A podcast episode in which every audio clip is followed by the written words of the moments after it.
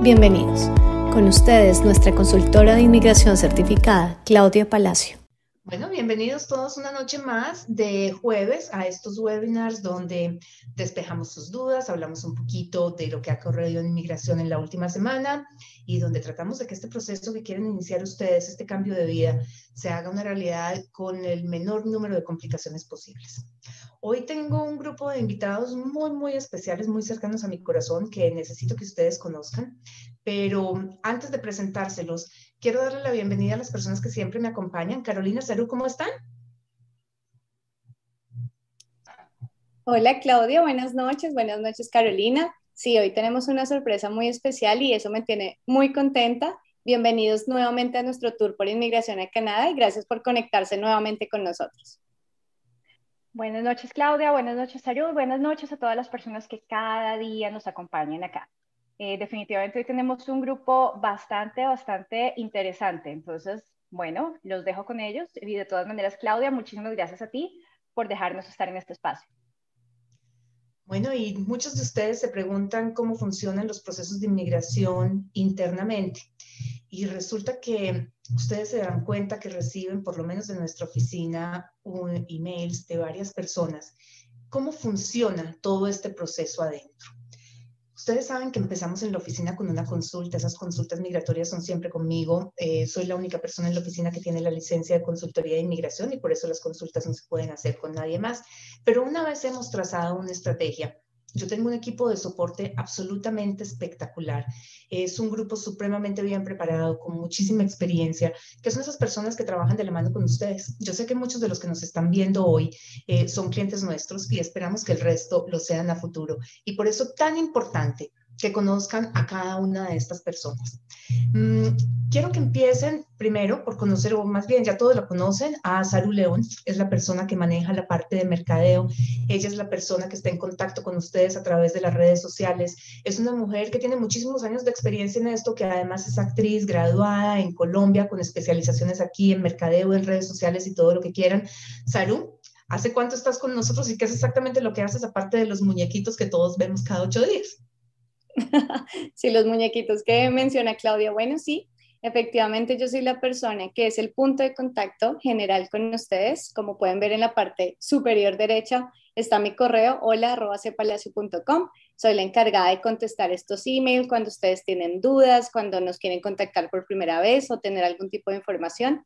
De igual manera estoy pendiente de todas las redes sociales aquí 24 horas porque ya soy adicta a estar pendiente de todos los que nos, nos, comentan, de lo que nos dicen, los mensajes que nos envían a través de Instagram, de Facebook, de YouTube en los comentarios. Y bueno, sí, por, por mi carrera que es dirección y producción audiovisual, entonces me encargo de todo el contenido digital que hay en nuestro canal de YouTube, que lo pueden disfrutar. Sé que es así porque tenemos una cantidad de herramientas y cosas interesantes para ustedes, mucha información.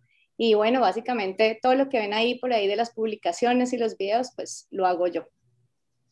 Esos videos maravillosos de muñequitos que hay, eh, ciertos son de muñequitos, el del NOC, el del Tratado de Libre Comercio, hay varios. Em, son un trabajo tremendamente extenso, em, que necesita muchísima preparación, todo lo que son los diálogos, la diagramación, todo, y eso lo hace Salud. Internamente hay una broma que en la oficina todo es culpa de Salud, por eso está el hashtag de es culpa de Salud, y por eso hablamos también de sus muñequitos, porque ella les dedica muchísimo tiempo para que para ustedes estos videos sean didácticos. Eh, la segunda persona que quiero que conozcan es a Xochiquetzal Escárzaga, mexicana, una mujer con un amplísimo bagaje en la parte administrativa, con muchísimos años de experiencia en el manejo de oficinas y ella es nuestra office manager. Ella es probablemente la primera persona que entra en contacto con ustedes cuando hay la firma de un contrato. Ella es la encargada de que los contratos estén al día, de los pagos y de ese primer encuentro entre ustedes y la oficina para que todo lo que hace parte de la reglamentación que tenemos que cumplir nosotros como consultores de inmigración esté al día, el día que ICCRC, eh, que es el cuerpo regulador nuestro, nos audite. Xochitl, ¿cómo estás? Muchas gracias, buenas noches, muy bien. Eh, realmente es un placer pertenecer a este grupo de trabajo, estamos a sus órdenes y siempre es un placer servirles.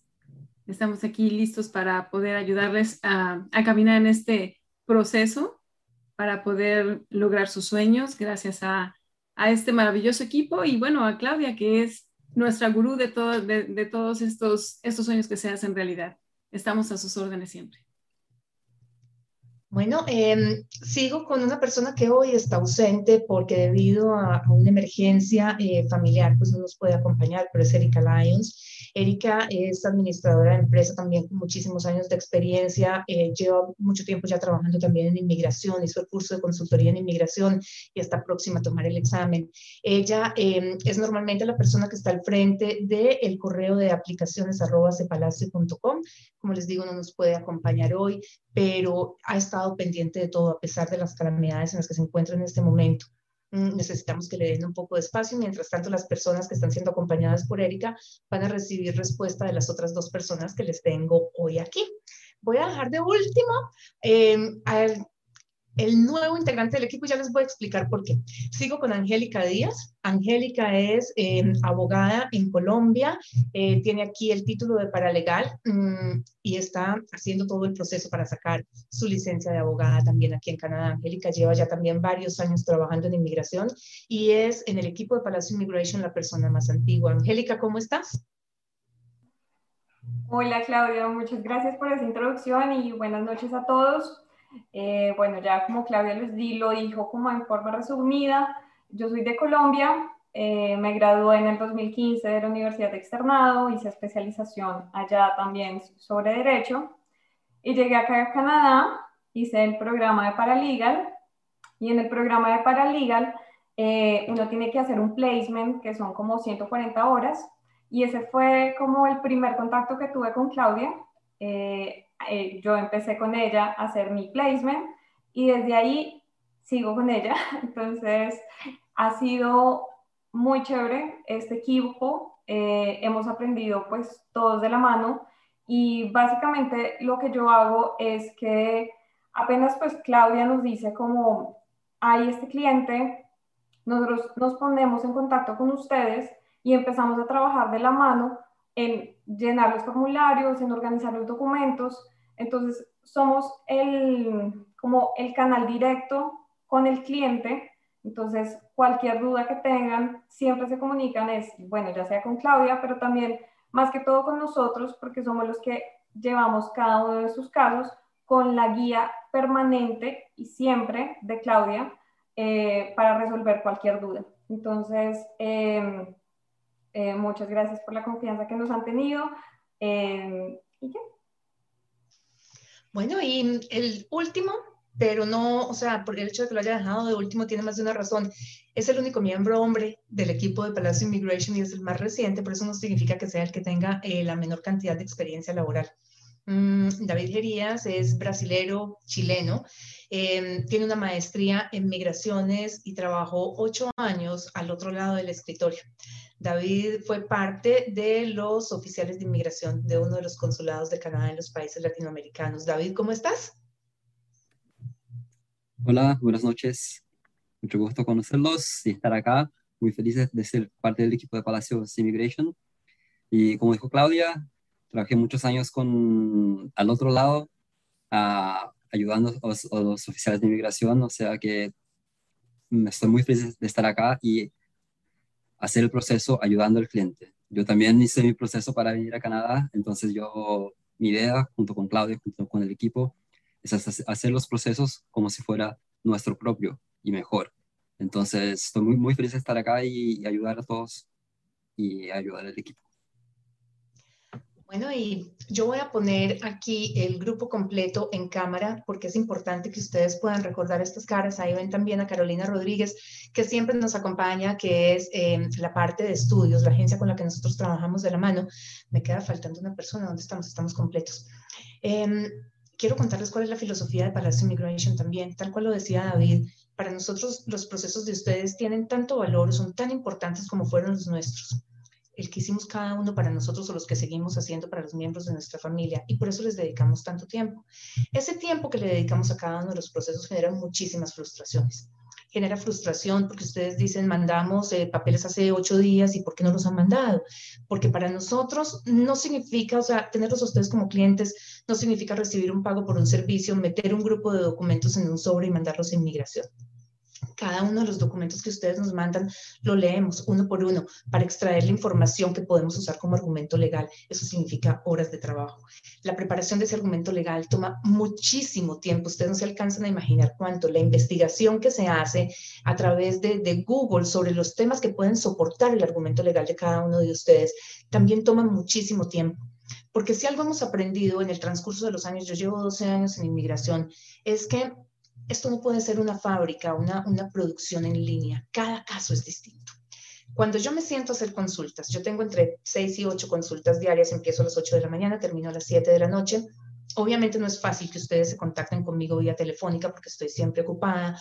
Por eso cuando ustedes marcan a la oficina tienen seis líneas a las que se pueden dirigir y cualquier miembro del equipo les va a contestar, va a tomar un mensaje. Si hay algún tipo de pregunta, algo urgente que esté pasando, nosotros estamos todos conectados vía chat. De hecho, tenemos tres canales de comunicación abiertos permanentemente y está el equipo diciéndome, Claudia, necesitamos esto urgente, está pasando esto con tal persona, hay una persona en el aeropuerto, tiene esta situación, no la dejaron abordar, cualquier cosa que sea que pase estamos respondiendo en tiempo real.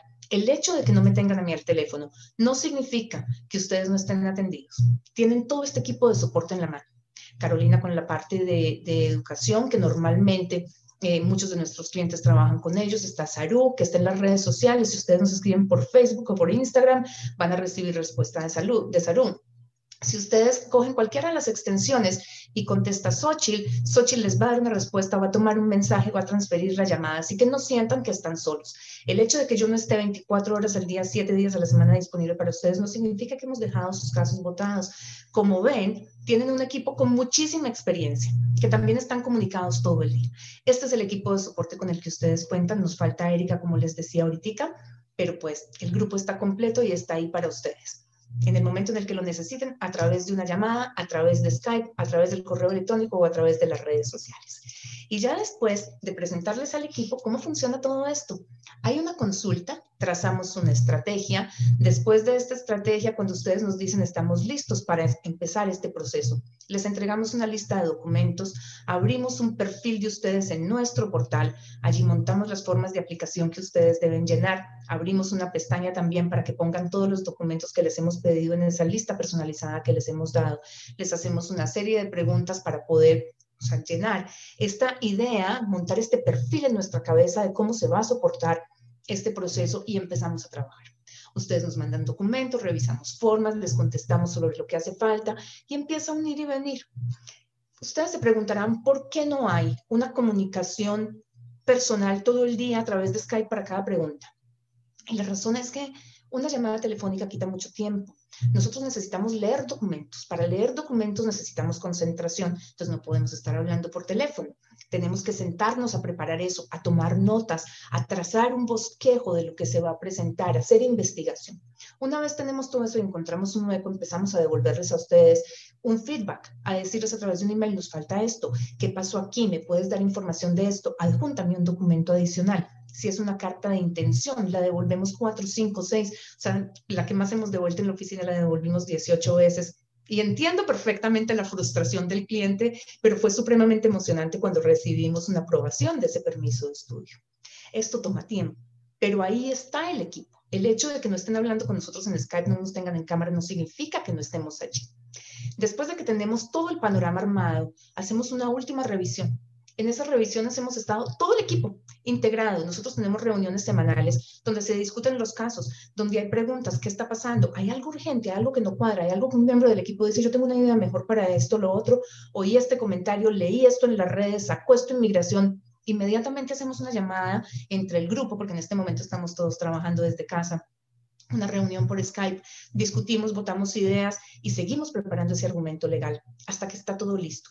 Pero solamente cuando tenemos ya todos los documentos, las formas llenas, el argumento preparado, es que alguien dice, aquí hay un hueco, esto hay que llenarlo por alguna parte porque tenemos algo que no cuadra, un sitio por el que inmigración se puede salir con una negativa y se para el proceso. Y al parar ese proceso volvemos a pedir documentos, volvemos a buscar un argumento para poder compensar ese vacío que tiene ese caso. Y por eso es que los tiempos se extienden, porque simplemente en la oficina estamos convencidos de que para ustedes es un cambio de vida como lo fue para nosotros y esperamos que el resultado sea el mejor. Pues bueno, yo quería agradecerles este espacio, estos 15 minutos, porque sé que no era lo que ustedes esperaban hoy, pero es para nosotros supremamente importante que ustedes sepan cómo funciona. Para los que ya son clientes, qué es lo que hacemos nosotros detrás de estos webinars y detrás de cuando no estamos en, en cámara con ustedes, y para los que aún no lo son, para que sepan a qué se enfrentan. Los procesos en la oficina definitivamente no son rápidos, no los sacamos en ocho días. Mm, creemos que se merecen el tiempo que les tenemos que dedicar. Y por eso seguramente son mucho más largos de lo que ustedes esperan, pero también por eso tenemos los resultados que tenemos. Ahora sí, yo creo que si alguno de ustedes quiere decir algo adicional, tienen la cámara abierta para ustedes, chicos. Bueno, antes de darle paso a mis compañeros, sí me gustaría aprovechar la oportunidad para realmente agradecerles a ellos, primero que estén aquí hoy frente a la cámara, porque sé que para muchos no es fácil, ellos son muy buenos en su trabajo. Aquí las que tenemos que dar la carita en vivo somos Claudia y yo, y en este caso Carolina, que siempre nos acompaña. Pero sí soy testigo fiel, constante del trabajo y la entrega, compromiso y responsabilidad que tienen mis compañeros con cada uno de los casos que se les asignan. Sé que están al 100, 200, 300% entregado con los clientes porque David dijo algo muy puntual y Claudia también ya lo repitió. Nosotros todos somos inmigrantes y todos sabemos lo que significa y lo que representa esto como proyecto de vida y como sueño para todas las personas que recibimos como clientes y para las personas que también son los prospectos de también eh, iniciar los procesos con nosotros. Entonces, lo tenemos claro, siempre vamos a estar ahí para apoyarlos, para brindarles la mejor información, con toda la honestidad, con toda la transparencia y con todo el compromiso que lo amerita. Entonces, me gustaría muchísimo aprovechar que mis compañeros están aquí para agradecerles por ese trabajo tan maravilloso que hacen cada día, porque yo lo veo, yo lo veo y soy, testigo de eso. Entonces, pues nada, muchas gracias chicos, porque quiero que el público también los conozca y se den cuenta de que detrás de todos esos correos que van a ver de expedientes, de aplicaciones, de administración y de solicitudes que es Erika, eh, están ustedes y que hay una persona ahí comprometida con ese caso y que va a tener una comunicación directa siempre abierta para el cliente. Entonces, no sé si Angélica o David quieren decir algo más. Eh, no, pues básicamente que, que nos sientan que la primera cita, si la, tuvo con Claudia, pues la tuvieron con Claudia, que ya después ya no vuelven a hablar con Claudia, eh, porque no es así. O sea, que hablen con nosotros y que dirijan sus inquietudes a nosotros, eh, es la forma para poder tener el contacto con Claudia, sino que nosotros tenemos contacto más directo, como por un mensaje de WhatsApp o, por Skype, nos reunimos y comentamos alguna pregunta que tiene un cliente rápido. Por eso, eh, por eso nosotros somos eh, como la vía directa hacia Claudia por parte de ustedes, ¿sí? Claudia siempre va a estar pendiente de los casos, conoce, o sea, uno le dice, oye, tengo una duda con respecto a este caso y se acuerda de absolutamente todo, porque ella se encuentra pendiente de todos los casos e incluso, pues, eh, como es consultora, ella revisa todos los casos, todos los documentos que se van a enviar para que el proceso se encuentre totalmente, eh, digamos, completo y con los fundamentos debidos para poder aplicar. Perfecto, claro que sí. David, cuéntanos también un poco de, tu experiencia y de esos pasos con los clientes, porque a veces ellos sienten que no hay una, una comunicación de pronto tan constante o tan rápida con ellos y nos gustaría que tú de pronto nos dieras una razón de por qué eso sucede, porque en inmigración no hay que estarse comunicando con el cliente todo el tiempo o no es tan fácil hacerlo. Ah, no, yo creo que, que, Claudia y Angélica dijeron muchas cosas al, respecto de eso. Es un proceso que es, es, largo, es muy trabajoso y, con muchos detalles. Entonces nosotros tenemos que tener todo, toda la narrativa de una construcción de caso muy bien hecha. Y eso es muy ah, demorado, son muy, muchos detalles, hay mucha pesquisa involucrada en todo eso y eso se demora mucho y, sabemos, nosotros también hicimos nuestros procesos y sabemos que es un, algo que genera ansiedad para todos, porque uno quiere, quiere tener la respuesta uh, rápida, quiere, quiere que todo esté listo lo más pronto posible, pero es un cambio de vida. Un cambio de vida no es de del día para la noche, es mucho tiempo dedicado, son muchas uh, horas de trabajo que uno tiene que tener para cambiar la vida. Y eso lo, creo que nosotros lo hacemos acá. Ayudamos a que cambien de vida y cambiar de vida requiere un, buen plan, requiere una buena, uh, una buena fase, una buena, buena pesquisa. Aporte, eso es, el aporte. El español a veces, a veces se me va. Uh, pero uh, sí, y, y, eso realmente es, es, demorado. Entonces, es mejor que sea demorado y muy bien hecho que sea rápido y quien, de, de cualquier manera. Y quiero, quiero dejar bien claro que todos los casos son discutidos por, entre nosotros muchas veces. Entonces, no es una persona, no son dos personas, son todos. Todos hacen parte de todo, todos los procesos y tenemos mucho cuidado y mucho respeto con todos los uh, clientes porque es un cambio de vida y hacer parte y ayudar a alguien a, a, cambiar de vida es algo muy bonito y creo que nosotros dedicamos el tiempo que sea necesario para que eso suceda. Bueno, y antes de que demos paso a um, las preguntas, porque yo ya, ya vi en el chat, estaba leyendo algo y antes de darte ti paso, Saru, encontré una de James Rojas que me encanta porque él nos dice que en las redes sociales se comenta mucho que la gente tiene problemas para comunicarse con nosotros, eh, que cómo se puede solucionar esto, que cómo se puede mejorar. James, créeme que lo hemos pensado, lo hemos discutido entre todos, cómo se puede hacer. Yo he pensado en tener una persona adicional que eh, responda solamente los correos de los estatus, porque digamos que ese es uno del mayor número de correos que nosotros eh, recibimos. ¿Qué está pasando con mi caso? Pero es ahí donde todos perdemos el control de las cosas. En el momento en el que el caso sale de nuestra oficina para inmigración, ya, o sea, los tiempos no están en manos nuestras. Desafortunadamente, estos tiempos de pandemia han sido muy complicados porque antes, cuando inmigración decía el tiempo promedio de respuesta de la Embajada de Bogotá, de Colombia, de Canadá en Bogotá, es de ocho semanas, normalmente estaban contestando entre ocho y nueve semanas, o sea, no había mucho tiempo de desplazamiento, entonces digamos que la ansiedad del cliente no era tanta. Pero ahora con esto de COVID, con el sistema de procesamiento que se está manejando, y créanme que me pongo también en los zapatos de inmigración viendo a ver cómo pueden manejar todo. Sin embargo, ha creado un poquito de confusión y las redes sociales no ayudan, porque tenemos visas que se, digamos, cuando inmigración este año salió y dijo, para el INTEC de septiembre necesitamos que se manden todas las aplicaciones antes del 15 de mayo. Para nosotros vamos a contestar el 6 de agosto. Se generó inmediatamente la expectativa de que se iba a responder el 6 de agosto y todo el mundo estaba tranquilo. Resulta que el 23 de mayo empezaron a llegar respuestas. Y empezaron las redes sociales a correr. A mí ya me respondieron, a mí ya me respondieron, el youtuber, todo el que comenta, todo el que dice, y empezó a generarse tensión. Entonces empiezan ustedes, pero es que mi amigo que también está inscrito, él ya lo aceptaron porque a mí no. Entonces recibimos el correo de ustedes y a los ocho días ha sabido algo, y a los 15 días ha sabido algo, y a los 20 días ha sabido algo. Y en este cúmulo de emails es imposible responderlos. O sea, yo un día me senté y le dije a Salud, me reventé, sea, tengo 180 emails hoy. ¿Qué hago para contestar 180 emails en un solo día? Y todos eran, es que mi amigo ya le dijeron, pero si sabemos que inmigración va a contestar antes del 6 de agosto y estamos a 23 de mayo, hombre, no podemos empezar a presionar inmigración. No es todavía el tiempo de empezar a decir inmigración qué está pasando.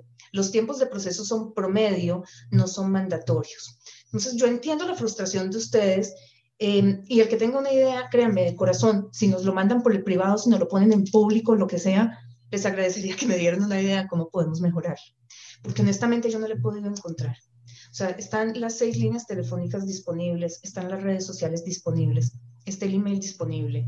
Es cierto que yo me tomo mi tiempo en contestar porque, como les digo, o sea, mi día promedio son 100 emails más 7 consultas y trato de responderlo, pero obviamente mi tiempo de respuesta son entre 48 y 72 horas si me dan alguna idea, créanme que le evaluamos y se los agradecería en el alma, porque ya no encuentro cómo. Pero así es como estamos trabajando, Hammer, y, y nada, lo único que les puedo decir es que tienen un equipo de soporte, si no me encuentran a mí, marquen la siguiente extensión, marquen, o sea, escríbanle a Salud por las redes sociales, pregúntenle a Xochitl, cualquiera de nosotros va a estar ahí para decirles no hemos recibido nada de inmigración y es sencillamente porque los seis tenemos acceso al portal del gobierno, podemos entrar, chequear una aplicación, podemos entrar al servidor a ver si ya tenemos una respuesta, tenemos acceso a absolutamente toda la información de todos los clientes y cualquiera de nosotros les puede dar una respuesta. Si es una pregunta sobre un cambio de estatus migratorio, alguna decisión migratoria que haya que tomar, esa no la puedo tomar sino yo. Y si me mandan un email y me dicen, Claudia, eh, estoy aquí con un permiso de estudio y conseguí una oferta de trabajo y necesito saber si me califica a través del eso me toca solamente a mí pónganme un, eh, un, encabezado en el email, en el subject, que me dé una idea. No escriban urgente, no escriban es una emergencia, porque emergencia es alguien se está muriendo y urgente es que, o sea, no hay nada más que hacer, o sea, tiene que ser ya. Pero si me ponen en el subject algo que describa la situación y yo veo que realmente se necesita una respuesta antes de 24 horas, créanme que lo voy a responder. Los que han trabajado con nosotros se dan cuenta que reciben eh, respuestas los fines de semana, eh, un miércoles a las 11 de la noche, el martes a las 2 de la mañana, porque siempre hay alguien trabajando, aunque son horarios rarísimos para trabajar, pero es un equipo comprometido. Entonces, tenemos también un poquito de, de tiempo para poder manejar todo esto y les agradecemos profundamente sus ideas porque sí, las tendremos en cuenta. Eh, este, o sea, e, este preámbulo de hoy sale de una persona a la que le agradezco enormemente que lo haya hecho, que es Marisa Neira y su esposo John Cárdenas, que llamaron la semana pasada a Salud y le dijeron, Salud, se está comentando esto en las redes sociales y nosotros llevamos dos días y medio sin saber de Claudia. Em, y pues bueno, a eso se debe esta aclaración y créanos que de verdad lo tenemos en cuenta y esta es la tercera vez que nos reunimos para hablar de este tema en la oficina porque necesitamos encontrar una solución, pero necesitamos también que ustedes entiendan de dónde salen los tiempos de espera. Ahora sí, eh, démosle paso. Dime. Quería también agregar que aparte de, bueno, del email que tenemos, pues cada uno lo pueden ver, expedientes, el de Claudia Palacio, el número de teléfono en donde están las extensiones de cada uno, también nosotros nos comunicamos por Skype. Entonces, claro, a pesar de que es algo migratorio, que Claudia es la, la única que toma la decisión, eh, pero digamos, no les han dado respuesta, se comunican con nosotros y nosotros empezamos a presionar a Claudia. Entonces, tienen muchas vías de comunicación con nosotros para que no se vuelva imposible o para que no se vuelva eterna la comunicación con Claudia. Entonces está Skype, el teléfono, email, está Saru. Entonces, por todas esas vías se pueden comunicar con nosotros para resolver sus dudas de estatus cada dos semanas, cada día si quieren, pero pues para que sientan que los estamos acompañando en todo el proceso. No, y esa aclaración es muy importante, Angélica, porque también con respecto a los email, bueno, sé que Carolina, ahorita también le vamos a dar paso a Carolina porque ella también desde professional tiene sus propios inconvenientes y sus propias quejas al respecto y es la, el tiempo de respuesta con los email. Nosotros no trabajamos los fines de semana. Entonces, cuando ustedes nos escriben de repente un email eh, un sábado o un viernes después de las 5 de la tarde, porque nosotros a partir de las 5 de la tarde pues ya no estamos en horario de oficina. Entonces, evidentemente, esos eh, correos electrónicos se van a responder al, al, otro día o a los dos días porque tenemos 72 horas de tiempo para poderlos responder. Los que se acumulan durante el fin de semana son respondidos durante el lunes y el martes porque son bastantes correos que recibimos diariamente. Eh, también doy fe de que Claudia trabaja día y noche, incluyendo sábados, domingos, festivos, todo lo que haya. Esta mujer se pone a contestar emails por todos los, todos los días. Entonces, eh, como dice ella, denos un poco de espacio porque si no les hemos respondido no es porque no les vayamos a responder o porque estemos demorados, sino realmente porque tenemos un espacio de tiempo con el que tenemos que cumplir con muchos casos, muchas cosas y pues en ese espacio también estamos dándole prioridad a todo lo que es urgente, a lo que tiene fechas inmediatas y ningún caso es abandonado, nada se deja ahí, o sea, nada va a quedar sin atención ni sin supervisión, jamás. Entonces quiero como que tengan muy claro eso y Carolina también te doy paso porque sé que tú también quisieras hacer esa aclaración. Gracias, Ayu. Sí, definitivamente. En Professional Upgrading nosotros también damos una, mm, atención completamente personalizada. Eh, nosotros tratamos eh, en el momento que tenemos la cita con ustedes de hacer, hacer muchas cosas al mismo tiempo, entonces tratamos de que sea una cita donde les respondemos absolutamente todas sus preguntas solamente de estudio. Recuerden que nosotros les ayudamos en la parte de estudio. Para la parte de inmigración ya está Claudia y su equipo. Entonces, en la parte de estudio nosotros nos sentamos con ustedes, a veces son citas de una hora, hora y media, para poder responder todo este tipo de preguntas. También estamos pendientes de lunes a viernes y algunas veces también los fines de semana. Eh, sé que tenemos también eh, bastantes eh, personas que nos envían sus números de teléfono para que los contactemos y para que podamos hacer, hacer una cita. por favor, dennos tiempo también, dennos tiempo porque a nosotros también nos toca responder emails, además de todo tenemos que contactarnos con, las, con los colleges, con las universidades, con las instituciones educativas.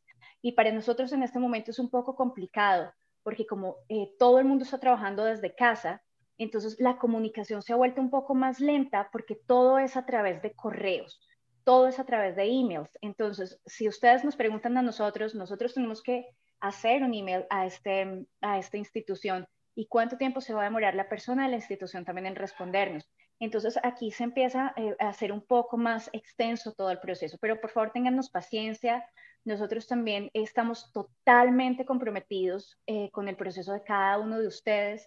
Nosotros sabemos lo importante que es buscar, buscar este, este, eh, este plan de vida.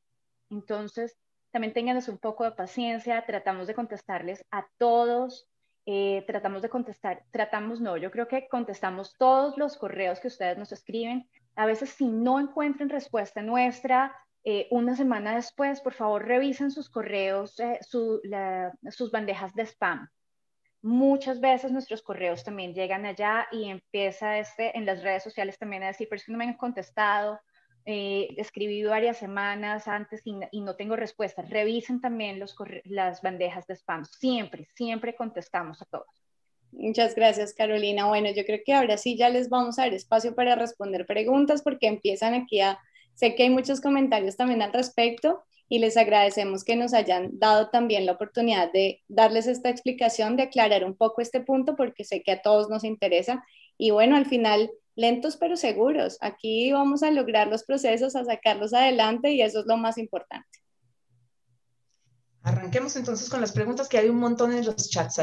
Bueno, entonces ya está el chat hecho una melodía, entonces no me vayan a regañar si ya no voy en orden, hoy todo se descontroló. Eh, bueno, yo creo que ya entonces podemos darle paso a la gente de Facebook. Nos están saludando Karim desde Colombia, desde Toronto. Jaime Octavio nos dice, hola Claudia y todo el equipo, qué gusto poder verlos y estar aquí con ustedes. Los escribimos desde México. Eh, Hilda nos pregunta, ¿por qué Canadá no acepta el ingreso con la vacuna de Sinovac? Mira, en este momento se están estudiando otras vacunas para ser aprobadas. En el momento se le está permitiendo el ingreso sin cuarentena a las personas que tengan las cuatro vacunas eh, que están autorizadas en Canadá, pero no significa que los que están eh, vacunados con Sinovac no, no puedan entrar. Lo único es que tienen que hacer el protocolo de las cuarentenas. Esperemos que en los próximos días eh, se admitan otras vacunas. Yo me imaginaría que después de que el Ministerio de Salud de Canadá haga la evaluación de esas otras y pues ya empezaremos a a, crecer esta lista. Lo mismo que ocurrió cuando se empezó con las organizaciones, con los DLIs que tenían los protocolos de COVID. Así que en los próximos días vamos a ver otras marcas de vacuna también en esa lista, pero por ahora pueden entrar si la tienen, lo único es que tienen que hacer el proceso de cuarentena. Perfecto. Eh, hoy Martín, que es otro de nuestros clientes, me llamaba para preguntarme precisamente si las personas que cuentan con una de las cuatro vacunas autorizadas en este momento, que son Pfizer, AstraZeneca, eh, me corrigen. Moderna, Moderna y Johnson. Y Johnson, y Johnson. Eh, ellos no están excluidos o están exentos de la cuarentena en este momento, pero ellos pueden ingresar en cualquier momento, o sea, no tienen que tener esos 14 días en cuenta, pueden llegar en el momento que quieran después de, de que ya son aprobados. Sí, eh, lo que pasa es que tienen que mirar también cuándo empieza el programa de estudio, porque si el programa empieza en septiembre, por ejemplo, pueden viajar, o sea, normalmente viajábamos con un mes y medio de anticipación, ahora por COVID lo bajaron solamente a un mes. Hace tal vez 15 o 20 días hubo una ronda grandísima de personas a las que se les, o sea, no se les autorizó el abordaje de los aviones en país de origen. Y pues la respuesta que recibimos fue de CBSA y no de inmigración, y era que pues en solamente cuatro semanas. Así que sí, si están ya aprobados, si tienen las vacunas, eh, pueden entrar con un mes de anticipación al inicio del programa. O si están en la mitad del semestre, pueden entrar sin ningún problema. Lo importante es que estén dentro del periodo educativo. Eso es lo importante, no que vengan estando en vacaciones. Mm, y sí, no tienen que hacer cuarentena. Ahora, hay una confusión bastante grande en qué pasa con las familias que vienen con niños, porque los niños menores de 12 años no están vacunados. Entonces, si yo tengo, o sea, mi marido y yo estamos vacunados con las vacunas que pide Canadá, todo lo que ustedes quieran, estamos exentos de la cuarentena en el hotel y en casa. Pero si mi hijo no está vacunado, no estamos exentos de cuarentena. Los niños no tienen que hacer cuarentena en hoteles del gobierno, podrían hacerlo en casa, pero no tendría ningún sentido que mi hijo tenga que hacer cuarentena y yo no. Se supone que mi hijo tiene que hacer cuarentena porque puede ser portador del virus, aunque sea asintomático. No tiene ningún sentido que yo lo deje al encerrado y yo salga a la calle a llevar el virus que tiene mi hijo, que para mí ya no tiene ningún efecto porque ya estoy vacunado. Entonces, desde mi punto de vista, desde mi interpretación de la ley, si mi hijo tiene que hacer cuarentena, yo también tengo que hacer cuarentena. Lo que hay que revisar es si por la edad eh, se tiene que hacer para el chico la cuarentena en hotel designado o no. Los menores de 5 años están exentos, los menores de 18 años que están viajando solos no tienen que hacer cuarentena en los hoteles designados por el gobierno y los que vienen acompañados pues lo hacen en casa con sus padres.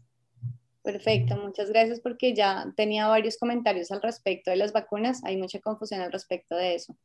Eh, bueno, me voy a ir saltando entre YouTube y Facebook porque estamos conectados por ambos lados. Eh, por acá te mandan también un cumplido o un piropo, como decimos en Colombia, que te luce mucho ese look, Claudia.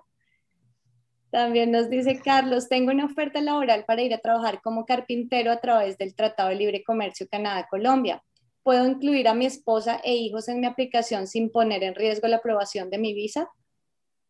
Los carpinteros no están en el Tratado de Libre Comercio de Canadá y Colombia a menos de que fuera como subcontractor o como supervisor, pero eh, no están en el TLC como tal. Ahora, el Tratado de Libre Comercio de Colombia con Canadá cubre eh, a los familiares, definitivamente. Tiene eh, una cláusula para incluir a las esposas, pero aún si no estuvieran incluidas, se podría pues, pedir bajo la sección 205 del Acta de Inmigración, que es la que permite la traída de los dependientes de un skilled worker a Canadá.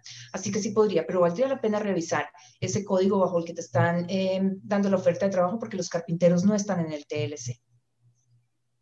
Perfecto. Voy entonces con John Freddy. Él nos pregunta, tengo una oferta laboral en Niágara, pero mi empleador no sabe cómo hacerlo. Soy de Colombia.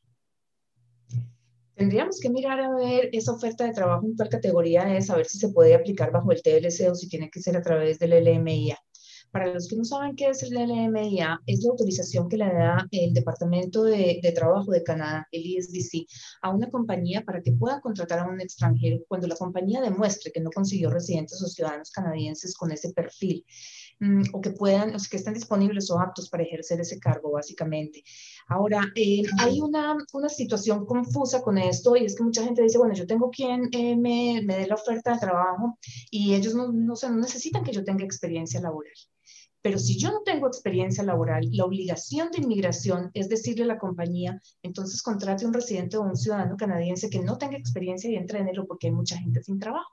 Entonces, tiene que ser la oferta laboral en un cargo en el que ustedes tengan experiencia laboral, a menos de que sean chilenos o mexicanos, porque el tratado del CUSMA, que es el de México o el de Chile, no exige experiencia laboral, exige únicamente que se tenga eh, el título académico que respalda esa ocupación. David hace poco en una de las reuniones de la oficina me dijo, no se te olvide que Chile también tiene el International Experience Class y es una de las categorías mm, que se puede aplicar con una oferta de trabajo y para estos chicos en esas dos categorías que están eh, sin, eh, que con oferta de trabajo es para los young professionals que tienen, o sea, vienen a casi que hacer una práctica dentro de su área de estudio. Y la otra no me acuerdo cómo se llama, David, si tú me recuerdas, Young Professionals y la otra es... Es el Working Holiday. El Working Holiday, ese es abierto, ese es, eso no necesita la oferta de trabajo, pero eso es para, para Chile. Mm, a través de algunas organizaciones están unos pocos cupos para Ecuador y para Argentina. Em, y en, algunos momentos sacan para Costa Rica, pero son los únicos que hay eh, dentro de esas categorías, pues sin oferta de trabajo o sin, sin experiencia laboral. Bueno, Alejandro, antes de irme para Facebook, Alejandro en YouTube nos dice, buenas noches, ¿cómo es el proceso bajo el plan piloto del Atlántico y por qué está demorando mucho la Carta de Nova Scotia para seguir el proceso? está demorando mucho porque son procesos que se hacen, o sea, si es el Atlantic Pilot, son procesos que se hacen en papel. Entonces tenemos que entender cómo está funcionando inmigración en este momento. Las aplicaciones que se mandan online los oficiales están trabajando desde sus casas, o sea, remotamente, y tienen acceso a la información, pero para todo lo que son aplicaciones en papel, como por ejemplo los procesos de patrocinio familiar, los que se mandaron hace más de dos meses, eh, denominaciones provinciales, el Atlantic Pilot, eh, los programas rurales, se mandaban en papel y eso llega a una oficina central que eh, normalmente está en Sydney, Nova Scotia o está en Ottawa. Los oficiales tendrían, tenían que ir allí tenían que sacar el file, escanearlo o llevárselo a casa, trabajar sobre él y volver a la oficina. Y esto genera tiempos de desplazamiento con distanciamiento físico cuando están adentro, porque entonces la cita para que no haya sino dos personas en el mismo lugar, en este espacio, no sé cuánto. Entonces los tiempos de proceso son muchísimo más largos. Esa es la razón por la que se está demorando tanto el Atlantic Pilot, los programas rurales y eh, los de patrocinio familiar. Perfecto. Eh, hay personas que me están dejando sus datos o los perfiles como tal. Hoy nos vamos a enfocar, o siempre tratamos de enfocarnos los jueves en las preguntas generales como para que abarquen toda la información que necesitan. Eh, si ya quieren iniciar su proceso, necesitan la evaluación de su perfil o analizar específicamente sus posibilidades, nos pueden escribir ya sea hola.cepalacio.com o agendar directamente la cita personalizada con Claudia en nuestra página oficial www.cpalacio.com para Rosa que me estaba preguntando cómo se agenda la cita. Ingresan a nuestra página web. En la parte superior derecha está la parte de reservar cita y ahí pueden seguir todo el proceso, incluido el pago. Continúo con Juan. Él nos dice, si aplicamos para Student Visa y nos niegan, ¿qué es la posibilidad de aplicar el próximo semestre y ser aceptado? Depende mucho de cuál haya sido la razón de negativa de la primera aplicación y cómo se pueda documentar o cómo se puede explicar esa, digamos que, esa inconsistencia que se presentó que el oficial creyó que había. Por ejemplo, si recibimos una negativa por fondos, eh, se piden las notas del expediente. En nuestro equipo siempre pedimos las notas del file. Nosotros preferimos trabajar sabiendo qué fue lo que encontró el oficial de inmigración que no tuvo sentido para él.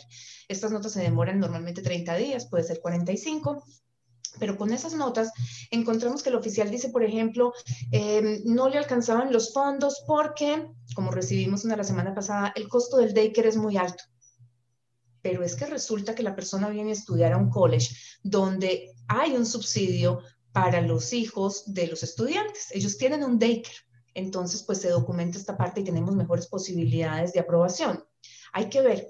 Em, nosotros en la oficina peleamos muchísimas visas que han sido previamente negadas. Nos llegan muchos clientes en esta situación y como les digo, pues siempre nos documentamos para ver qué es exactamente esa inconsistencia que el oficial encontró y ver cómo sufragarla, porque de eso se trata, de encontrar cuál es el hueco, de poder entregar un documento de soporte adicional para poder demostrar que el oficial de pronto no vio algo o pudo haber sido que la aplicación en ese momento no se consideró que ese, fuera un factor relevante y poderlo entregar en una segunda opción. Pero las opciones son buenas cuando uno sabe a qué se enfrenta. Perfecto. Javier nos pregunta, si en la embajada me solicita exámenes médicos por adelantado, ¿implica que el proceso de visa será exitoso?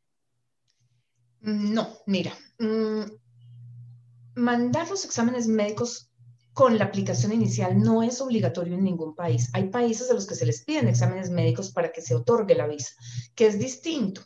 Porque, ¿qué ocurre? Históricamente, o sea, yo llevo 12 años haciendo esto y siempre he visto que países como Perú, por ejemplo, y Ecuador, que requieren exámenes médicos, en el momento en el que piden los exámenes médicos es porque ya han llegado a la conclusión de que la persona cumple con todos los requisitos de elegibilidad, entonces pues ya piden los de admisibilidad, que son básicamente exámenes médicos y para Perú, por ejemplo, los récords policiales. Cuando uno recibe esa solicitud, ya después de que se ha mandado la aplicación, es porque normalmente ya el oficial va a aprobar. Eh, si tú los mandas por anticipado, o sea, en el momento en que mandas la aplicación, los mandas todos, pues estás sujeto a un chequeo de elegibilidad. Y elegibilidad es todo lo que te hace calificar para ese estatus en particular. Por ejemplo, para el permiso de estudio, tienes la carta de, aceptación de la institución, tienes eh, los fondos, tienes una razón de viaje que sea válida. Y ya después cuando el oficial dice, sí, tiene sentido lo que Claudia quiere ir a estudiar, el, o sea, los fondos que tiene, que viaje con la familia y todo lo demás, ah, están ya los exámenes médicos, listo, fantástico. Entonces, pues ya tengo todo y apruebo ya. Pero si yo reviso todo y no hay exámenes médicos y voy a aprobar, digo, ok, entonces mándame los exámenes médicos porque ya te voy a dar la visa. el hecho de que los mandes por anticipado primero no significa que te van a aprobar la visa, simplemente significa que van a estar considerados en el momento en el que el oficial tenga una decisión. Correcto. Miguel Ángel Contreras nos dice, ¿un cambio de estatus al interior de Canadá es posible? Eh, sí se puede, pero antes de responder esa pregunta, voy a hacer algo que no sé si me va a costar un regaño después, pero voy a sentar a David en el banquillo del acusado y, voy a aprovechar que tenemos esa experiencia para que él nos diga desde adentro, que nos amplíe un poquito más eh, la información, porque esto es lo que yo he visto desde mi experiencia de este lado del escritorio, pero me gustaría saber, porque nunca le he preguntado a David, ¿qué piensan del otro lado? Bueno, ah, gracias por eso. Ah, bien, ah, lo que pasa es que los procesos de, adentro de, inmigración se cambian muchas veces. Y uno, un cambio que se hizo principalmente en, en, Brasil y en otros países de América Latina es que empezaron a pedir los exámenes médicos anticipados para todos, porque eso iba a hacer con que todos los procesos sean más rápidos, porque ya no era necesario que se pidieran a que las personas hicieran el examen médico. Entonces, eh, eh, em, empezó a ser como un, criterio ya de inicio del proceso que se, para agilizar la, la, respuesta, porque si, si, si tenía todo como, como, como casi listo para una aprobación, pero le faltaba el examen médico, se podía demorar 30 días más. Entonces, para dejar más justo con todos, era recomendable que se hicieran los exámenes médicos anticipadamente para que se agilizara el proceso para todo, todo el mundo. Eh, pero eso es, es como, son, uh, son cosas que van cambiando, con, con, son criterios que van cambiando y cada, cada país y cada uh, escritorio tiene su propia manera de, de, de utilizar, utilizar las, las reglas. De todas maneras, David, contéstame esto a mí. Eh, si no hay exámenes médicos, ¿es una causal de negativo? No. Vale. Em, dentro de las muchas cosas es que un examen médico vale alrededor de 300 dólares. Una familia de cuatro son 1.200. Si yo algo he aprendido de inmigración es que pueden cometer errores, puede que pasen por alto documentos, pero no son inconscientes.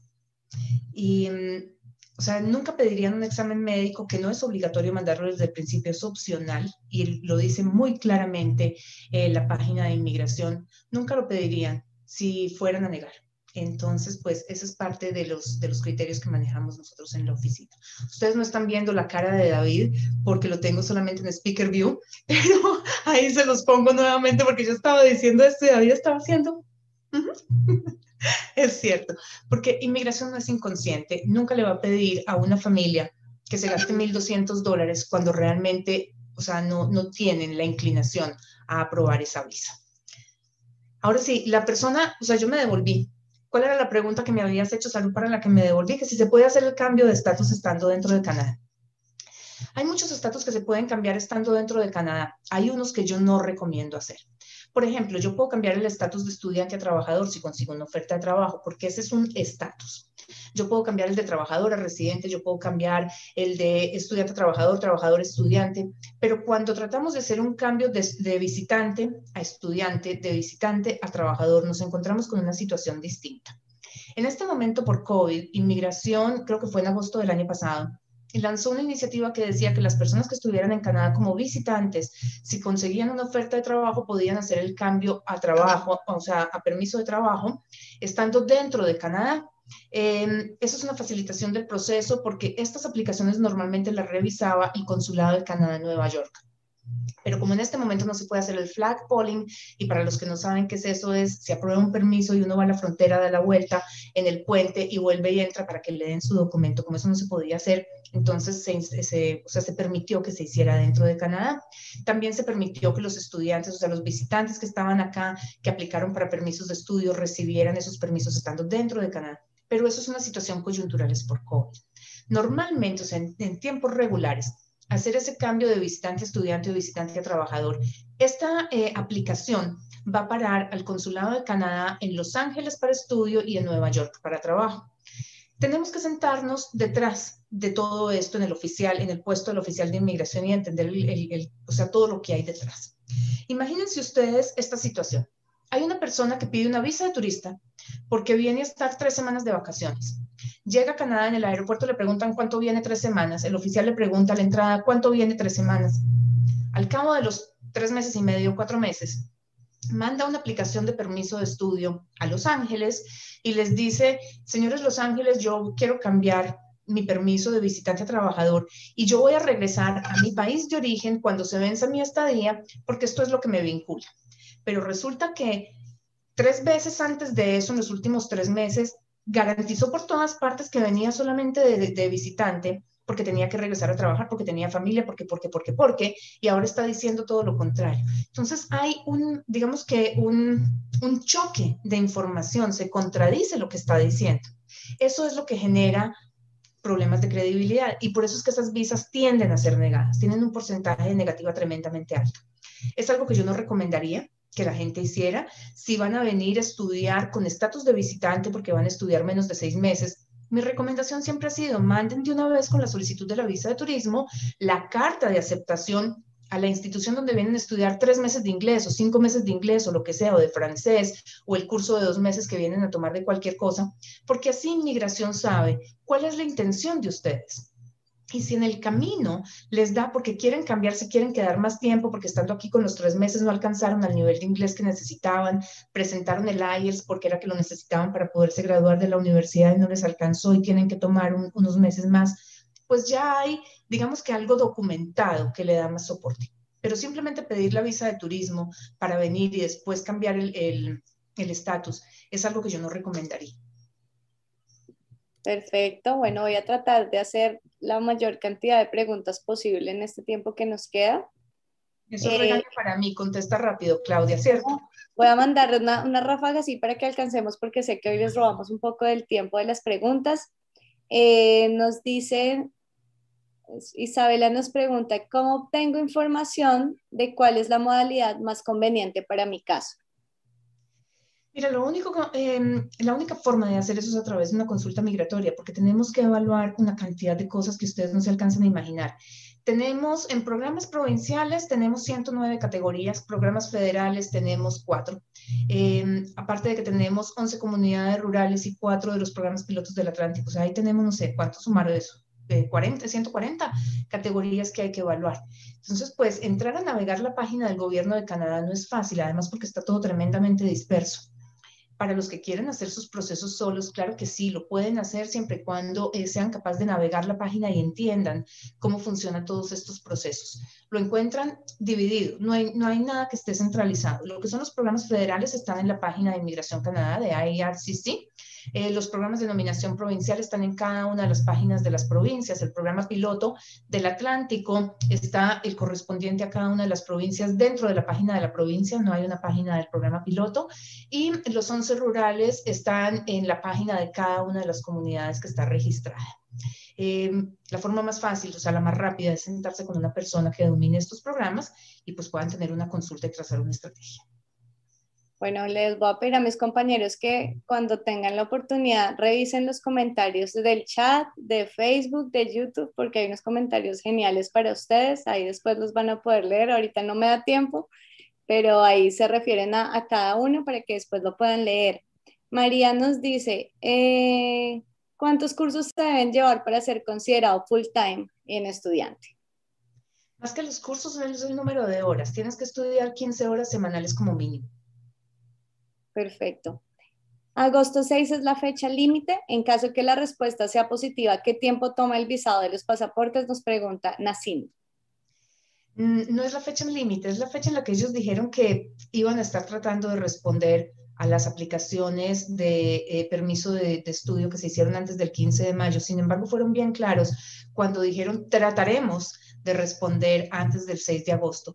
Normalmente el proceso de estampado de, las visas se demora dos semanas, o sea que eso les daría más o menos eh, mediados o finales de agosto para poder llegar para arrancar el 7 de septiembre, que es cuando empiezan eh, casi todas las instituciones las clases. Bueno, hay preguntas sobre las vacunas. Alberto, sí. Eh, Claudia lo explicó ahorita. Los, las familias que vengan con niños y no estén vacunados los niños tendrán que hacer cuarentena todo el grupo familiar. Johanna, si tienes las dos vacunas de Pfizer, te dejan entrar, pero en este momento ella dice si es a, visitar a un familiar. ¿Eso ahorita es válido? En este momento pueden entrar a Canadá em, los familiares en primer y segundo grado de residentes y ciudadanos canadienses, mm, el extended family de, em, o sea, si yo tengo mi pareja o mis hijos y soy temporal, puedo venir eh, pero si soy extended family, por ejemplo, soy la mamá de eh, una persona que está aquí con permiso de estudio, desafortunadamente no. Eh, a menos de que haya una situación excepcional donde casi que hay un riesgo de vida o donde vengo porque mi hija va a tener bebé, por ejemplo, y voy a acompañarla en el parto, pero no porque quiero venir a hacer visita. De todas maneras, em, las razones del viaje, que sean discrecional o no, la decisión la toma CBSA, que es la, agencia fronteriza. Ellos son los que determinan si permiten la entrada o no. A pesar de que inmigración haya dicho lo que haya dicho, inmigración de CBSA es el que toma la decisión final de determinar si ese viaje es discrecional. Perfecto. Patricia nos dice, si voy a hacer un pathway, ¿mi familia puede viajar conmigo? Eh, tu familia puede viajar, lo que está por ver es si las aplicaciones, las visas las aprueban todas, y aquí quiero hacer claridad en algo. Si tú vienes a hacer un pathway en una institución pública, tu pareja, tu esposo tiene derecho a un permiso de trabajo abierto, tus hijos a un permiso de estudio si te aprueban la visa, o sea, si aplican todos juntos y les aprueban la visa, vienen todos. Si tú vienes a hacer un paso a una institución privada, las posibilidades de negativa de esa visa son mucho más altas. Tu pareja no podría trabajar, o sea, vendría como visitante, al igual que tus hijos. Y es muy factible que a tus hijos no los dejen estudiar gratuitamente en las instituciones públicas de Canadá mientras tú estás estudiando en una institución privada. Inglés, aclaro, porque estamos hablando de pathway. Eh, James Rojas, con lo que nos escribiste con respecto a tu que ya tienes los fondos, la carta de aceptación y quieres iniciar proceso, nos puedes escribir a hola.cepalacio.com y ahí te vamos a brindar toda la información. Lo mismo para todas las personas que necesiten ya iniciar el proceso o quieran la consulta o quieran agendar, www.cepalacio.com para agendar la cita directamente con Claudia o también lo pueden hacer a través de nuestro correo de contacto general hola.cepalacio.com. Eh, Javier nos pregunta si, si le, ah, perdón, ya la ley. Eh, Naida, Nadina, perdón, Nadina, apliqué un Work Permit bajo una nominación provincial y en la misma aplicación incluía a mi cónyuge y mis dos hijos, pero solo me aprobaron a mí y a ellos los rechazaron por falta de arraigo y finanzas. ¿Qué puedo hacer para irnos todos juntos? Tiene que haber algún error ahí, o bien en la información que se mandó o en la decisión del oficial de inmigración, porque cuando hay una carta de una provincia para soporte de una nominación provincial, normalmente es porque ya hay, o sea, ya, se da por entendido que la familia va a correr un proceso de residencia permanente, entonces no debería haber una negativa tiene que haber algo más de información que me esté faltando en este caso y lo mejor sería pues que, nos mandaran un email para poder ver qué ocurrió. No sé si es que se haya sido un trabajo no calificado, que no, o una categoría que no lo permite, pero se me hace rarísimo porque las nominaciones provinciales son para residencia y en residencia se debe preservar la unidad familiar. Entonces, de pronto hubo algún error en la decisión, documentos que quedaron pendientes o algo por el estilo, el oficial de inmigración recibió el paquete incompleto, algo que nos explicó en el submission letter, que es la carta de argumento legal, no sé. Eh, Cristian Suárez, ¿yo podría iniciar un proceso de búsqueda de trabajo vía Tratado de Libre Comercio como objetivo principal y como objetivo secundario un programa vía estudio? Claro que sí, es una estrategia que les puede funcionar a muchas personas. O sea, en muchos casos, cuando los evaluamos, vemos que conseguir una oferta de trabajo a través de un tratado de libre comercio, de un LMIA, nos da ese puntaje adicional que necesitamos para alcanzar la residencia permanente por algo que se llama Arranged Employment, o sea, es tener una oferta de trabajo, que es algo muy distinto a estar trabajando con un permiso de trabajo abierto. Em, tú puedes ponerle un, tope límite al tiempo que vas a buscar permiso, de, que vas a buscar una oferta de trabajo. Y eso es clave, tenerlo en mente y saber cuál es ese tiempo máximo que yo como candidato me puedo permitir por mi edad. Eh, empiezas a buscar el trabajo y si dices, bueno, yo voy a buscar trabajo de aquí a enero, por ejemplo, y si en enero no lo he conseguido, empieza un proceso de estudio, pues empiezas el proceso de registro y mandas el, el permiso de trabajo, la solicitud del permiso de estudio. Si tú mandas la solicitud del permiso de estudio y en el camino consigues el trabajo, puedes hacer la cancelación del permiso de estudio hacer la solicitud del permiso de trabajo. No hay uno que, que imposibilite el otro, de hecho. Bueno, me voy con las últimas cuatro preguntas y cortamos porque sé que ya les robé mucho tiempo a todos. Javi Olmos nos dice, ¿tienen idea de cuándo comenzarán a procesar permisos de trabajo para los no esenciales? Javier, yo esperaría que pronto porque ya, ya vemos los primeros pasos en el proceso de reapertura, entonces pues deberíamos empezar a ver ya que estos procesos empiezan a moverse. Mm, no ha dicho nada el ministerio. Hubo alguien que comentó en el chat que sí ya se podía aplicar para las visas de turismo y de hecho sí, Migración dijo pueden empezar a aplicar. Igual no vamos a revisar las aplicaciones a menos de que sean esenciales, pero pueden dejarlas ahí. Eh, de las que estaban pendientes, se van a empezar a revisar algunas. Eh, las que se mandaron antes de marzo del 2020 no se van a revisar simplemente porque sí, a menos de que la persona mande información a través del web form. Eh, diciendo pues por qué es esencial, por qué cumple con las excepciones de viaje en este momento. Así que en vista de que estas, que son digamos que la última prioridad en toda la escala, ya empezaron a moverse, yo diría que los de permiso de trabajo van a empezar a moverse también, sobre todo porque hay compañías que están esperando a muchos de ustedes que ya tienen un LMIA aprobado, que están en un proceso de tratado de libre comercio, que tienen una oferta de trabajo. Ahora lo que tenemos que ver es en qué momento el ministerio dice, listo, ya los que tengan oferta de trabajo tienen un permiso de trabajo aprobado, por ejemplo, pueden empezar a contactarnos a decirnos si las compañías, o sea, a mandar como una oferta de trabajo renovada porque también una de las condiciones es que la compañía los siga necesitando. Entonces, seguramente inmigración nos pedirá eso. En el momento en el que inmigración del visto bueno para arrancar a mover estos procesos, pues tendremos que poner al día toda esa información. Yo esperaría que pronto. Perdón. Dos promesas que hice. Acá se conectó Martín, que fue el cliente con el que hablé hoy. Su primera pregunta era si podía ingresar eh, teniendo la vacuna autorizada de la, una de las cuatro, cualquier, digamos, no necesariamente en los 14 días de la cuarentena. La respuesta es que sí. Sí, ¿verdad? Tiene que hacer cuarentena. Y puede ingresar en cualquier momento. Desde en cualquier momento, siempre y cuando, en cualquier momento, siempre y cuando esté en este momento, digamos, en la mitad de su semestre, o el semestre vaya a empezar en el próximo mes, porque si está en vacaciones, no lo dejan abordar.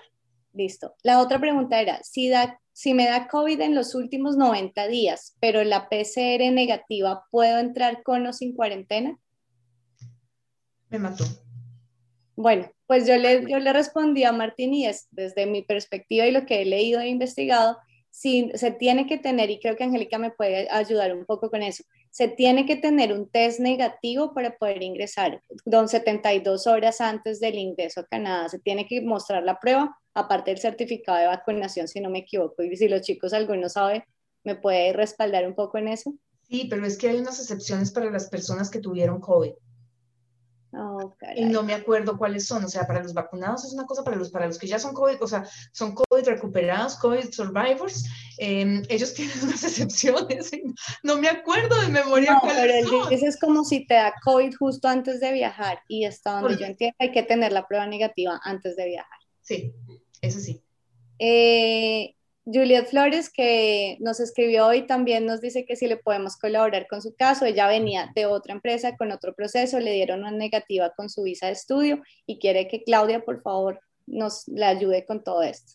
Con el mayor de los gustos, por favor, mándanos un email a cualquiera de los emails que ves en pantalla, a hola, a expedientes, a um, aplicaciones o administración, al mío que es claudia.cepalacio.com. Si escriben al mío es donde más se les va a demorar la respuesta, así que usen cualquiera de los otros, por favor.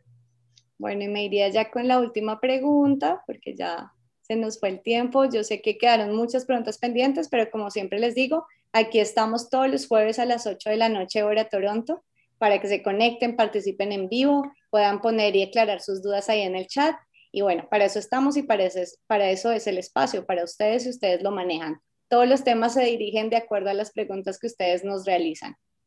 Eh, Julio nos dice, mi hijo es residente pero está en México ahora y desea regresar a Canadá. Él no tiene las vacunas que aplican allí. Entonces, ¿no puede ingresar por ahora? Eh, sí puede ingresar, pero tiene que hacer cuarentena. Esa es la cuestión. Esa es la cuestión. Eh, aquí hay, yo sé que tú ya los vas a despedir a todos, Saru, pero eh, hay una persona en el chat que pregunta que cuáles son las posibilidades de tener una nominación o más bien una selección a través del Atlantic Immigration Nominee Program eh, o Immigration Pilot Program. Mm, con el perfil de ella solito. O sea, normalmente los programas de nominación provincial, para uno tener buenas chances, tiene que tener una oferta de trabajo.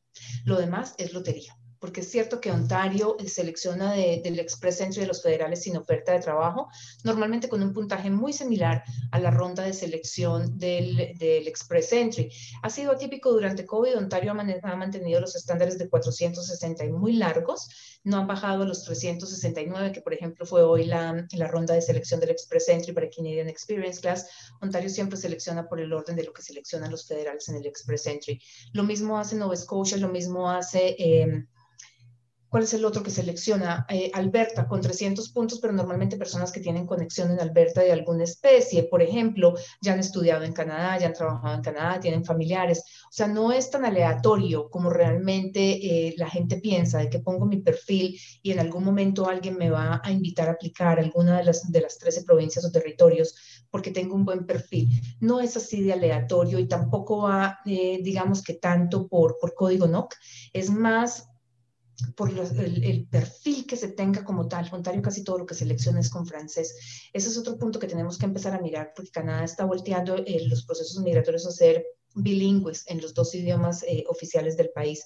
Nos da puntos, pero solamente cuando el francés está por encima de 7 en el estándar canadiense que va hasta 12 y el inglés está por encima de 6.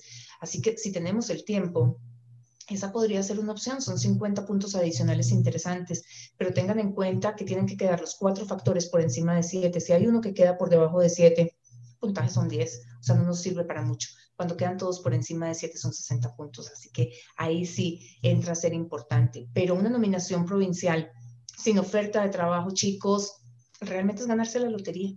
Yo pienso que cuando se gana la lotería, celebra con champaña, pero uno no puede hacer la planeación de vida basado en ganarse la lotería.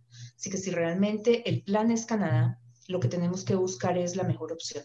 Y para eso hay que empezar a indagar eh, ofertas de trabajo, hay que revisar opciones de estudio, porque de lo contrario nos podemos quedar sentados esperando esa lotería el resto de vida. Bueno, antes de darle paso a Carolina también para que nos refresque su información, les quiero recordar que nos pueden encontrar en las redes sociales como Palacio Immigration en Facebook, Palacio Immigration en Instagram, Palacio Immigration en nuestro canal de YouTube. Ya que están ahí, suscríbanse para que reciban las notificaciones y se mantengan actualizados con todas las noticias, los cambios, reglamentaciones y lo que está sucediendo durante la pandemia y cómo nos ha venido afectando en Canadá también todo este movimiento. Eh, Carolina, también te doy paso a ti. Ok, Saru, sí, para las personas que nos ven por primera vez o para las personas que nos quieren contactar, eh, nos encuentran en Instagram como Professional Upgrading, eh, perdón, professional.upgrading y en Facebook nos encuentran como Professional Upgrading. También nos pueden contactar en nuestros emails. Mi email es marketing.professionalupgrading.com y también pueden contactar a Fernando a través de fernando.professionalupgrading.com. Ya saben, todo lo que son programas de estudio, college, cursos de inglés, con Carolina, Professional Upgrading, todo lo que es inmigración, con nosotros, Palacio Immigration. Eh, y bueno, ya me han preguntado varias veces en el chat, www.palacio.com para los que quieran agendar la cita directamente con Claudia y crear su plan migratorio. Yo les quiero agradecer antes de que Claudia se despida por darnos este espacio, por acompañarnos todos los jueves, por conectarse, por ser tan fieles, tan buenos seguidores, por darnos me gusta en la página de Facebook, por seguirnos en Instagram, darnos amor eh, en YouTube, por ser suscriptores. De verdad, muchas gracias porque el apoyo que ustedes nos brindan significa todo para nosotros. Finalmente, nosotros estamos aquí por ustedes y para ustedes. Entonces, mil gracias por conectarse todos los jueves y esperamos verlos nuevamente el próximo para seguir respondiendo más preguntas. Angélica, David Xochitl tienen tres segundos para que se despidan. No todos, no todos. Bueno, fue un placer que nos conocieran. Creo que eh, es bueno que tengan eh, como la cara de quién está detrás del email. Muchos me han dicho eso cuando me, cuando me conecto por Skype con los clientes. Es como, ay, qué bueno verte y saber, pues, quién es la otra persona que está atendiendo los emails. Mi caso, Entonces, eh, ya saben que con cualquiera de nosotros, eh, pues vamos a estar pendientes del proceso de ustedes. Bueno, no duden en contactar a este gran equipo porque siempre para nosotros será un placer servirles. Ah, muchas gracias por por el espacio y con gusto hablar con ustedes. Bueno, y a mí no me queda más que darle las gracias, pero antes de irnos quiero contestar a una pregunta de Julia Valero que nos dice, escribo desde Venezuela, ¿puede un centro de ayuda de asentamiento ayudar a inmigrantes de mi país por refugio? Julia, hay, hay varios centros eh, que son se llaman eh, shareholders, eh, share agreement, share, share something, son normalmente iglesias que reúnen un grupo de residentes o ciudadanos canadienses y ellos mismos hacen un equipo para traer personas cuyas vidas están en riesgo. Puede ser también un grupo de cinco residentes o ciudadanos canadienses que se unan para patrocinar una familia que esté en riesgo. La iglesia menonita y la iglesia anglicana se ha dedicado a traer refugiados eh, desde Siria y desde otros países eh, con los programas de reasentamiento. Te recomiendo que te pongas en contacto con ellos, de pronto por ahí puedes encontrar algo. Si tienes familiares o amigos que sean residentes o ciudadanos canadienses, valdría la pena que les plantearas tu caso a ver si ellos se pueden hacer responsables. De hecho, em, el eh, soporte económico que se requiere para este programa de grupo de cinco no es muy alto. Son muchísimas las familias canadienses que hacen esto como regalo de vida a otros. Así que empieza a buscar por ahí. Es un programa bellísimo y existe esa posibilidad. A todos los que nos acompañaron hoy, un millón de gracias. A todos los que nos dejaron los comentarios de soporte, otro millón de gracias porque para nosotros es muy importante y para los que se toman el tiempo de escribirnos y decirnos cómo podemos mejorar. De todo corazón se los agradecemos porque eso es lo que nos va a ayudar a ser cada día mejores en lo que hacemos. Que tengan una feliz noche y los esperamos dentro de ocho días a las siete de la noche, hora de Latinoamérica, Colombia, creo que es México es la misma, y si no, ocho de la noche, hora de Toronto, o el domingo a las 18. 8 de la, 6 de la tarde con Ricardo Rivera. Que tengan una feliz noche.